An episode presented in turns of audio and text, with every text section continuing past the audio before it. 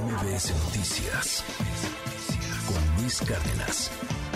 Lo dejo con Javier Ibarreche. Recomendaciones, un maratón de series para este fin de semana. El próximo lunes aquí, en punto de las seis, se queda con Gaby Vargas y ya están aquí Ingrid y Tamara. Bye bye.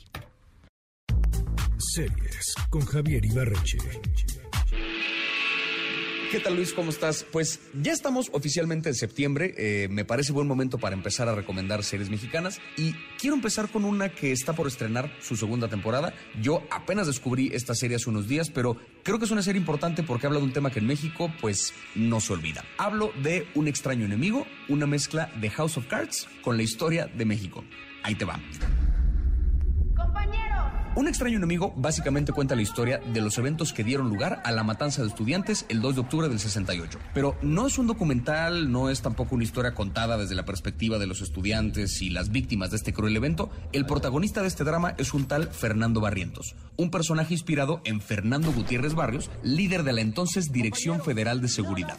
Muy a la manera de House of Cards, esta serie cuenta como un tipo ambicioso, por mera motivación política, orquestó una bola de trampas que aceleraron el caos del país, todo para acercarse más a la silla presidencial. Según lo que cuenta la serie, el presidente Díaz Ordaz estaba tan ocupado viendo que las Olimpiadas salieran bien que empezó a ignorar a las dependencias del gobierno que en ese momento no le servían. Y el tal Fernando Barrientos, tratando de que no le cerraran a él su dirección de seguridad, se alía con el entonces secretario de Gobernación Luis Echeverría para convertir el enojo de los estudiantes en México en protestas violentas y después llegar a salvar el día para quedar bien con el presidente Díaz Ordaz y que Echeverría fuera nombrado el sucesor.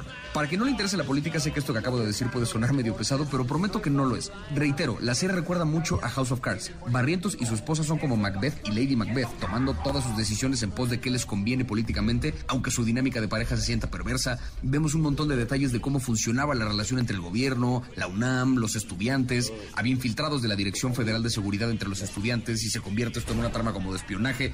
Al tiempo que vemos cómo se forma el Consejo Nacional de Huelga, es, es una dramatización muy bien ejecutada de un periodo histórico complicado y doloroso y fascinante. Pero aquí lo más curioso con la serie. Como el protagonista de la historia es el tipo que de algún modo propició esta matanza, solo por ver la historia desde su perspectiva, empatizas tantito con él. Sé que es horrible esto que estoy diciendo, pero es que es igual que cuando uno empatizaba con Frank Underwood en House of Cards. Es un tipo manipulador y cruel y pragmático, pero vemos cómo también a él le pasaron por encima otros políticos igual de manipuladores y crueles que él. La serie arranca cuando Barrientos le resuelve una bronca al entonces favorito de Díaz Ordaz a cambio de que no le quiten la Dirección Federal de Seguridad. Resuelve la bronca y aún así le quieren quitar su dirección. Y a Barrientos lo interpreta Daniel Jiménez Cacho. Quizá el mejor actor de este país en este momento nos muestra un Barrientos traicionado por su propio sistema y que por lo mismo se entrega al mal.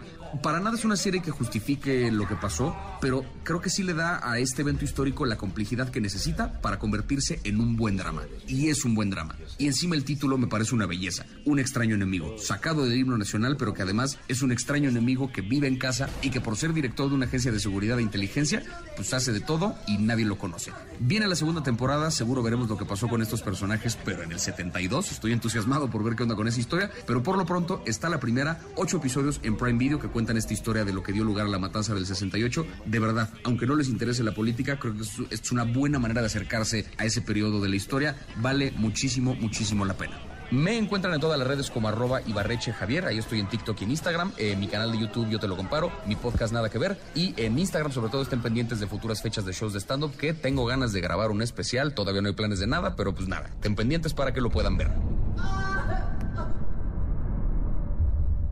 MBS Noticias con Luis Cárdenas.